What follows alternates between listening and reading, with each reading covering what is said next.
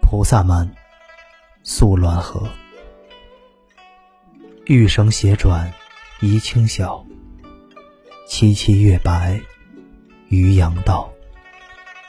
星影漾寒沙，微茫织浪花。金家鸣故垒，唤起人难睡。无数紫鸳鸯，共衔今夜凉。这阙词大概作于康熙二十一年。时年八月，容若前往梭龙侦探，此次远行同样稍显寂寥，孤枕难眠也是必然。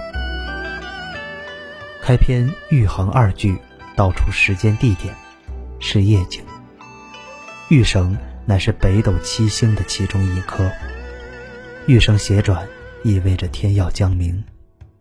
他起身披衣，月下行走，临近清晓时分。月华虽好，却分明知道，已不是长久之景了。渔阳道长，凄白月光之下，显得越发沧桑，令人伤感。星影漾寒沙，微茫知浪花两句，清丽娴雅，星光微茫。浮照于寒沙之上，熠熠有光，如同潮汐更迭，层之如浪。而后两句“金家鸣故垒，唤起人难睡”，更是将心中的寂寥写之淋漓。除了眼见之凄然，更有耳闻之孤独。金家是胡家的美称，一种北方的管乐器，自古便有。胡家生悲的说法。唐诗人武元衡的《汴河文家》便有这样一句：“何处金家月里悲，悠悠边客梦闲之。”金家声响，令人思家。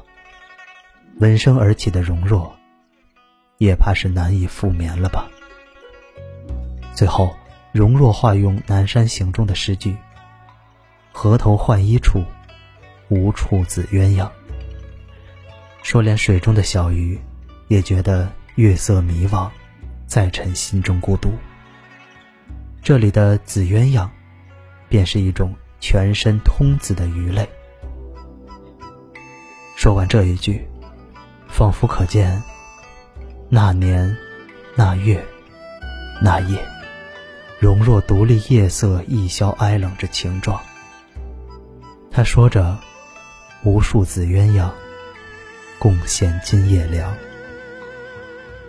孤独，从来都是讲述不完的一件事，时时刻刻，无处不在。因为他的缘故，纳兰词中，总有缱绻无休的伤感。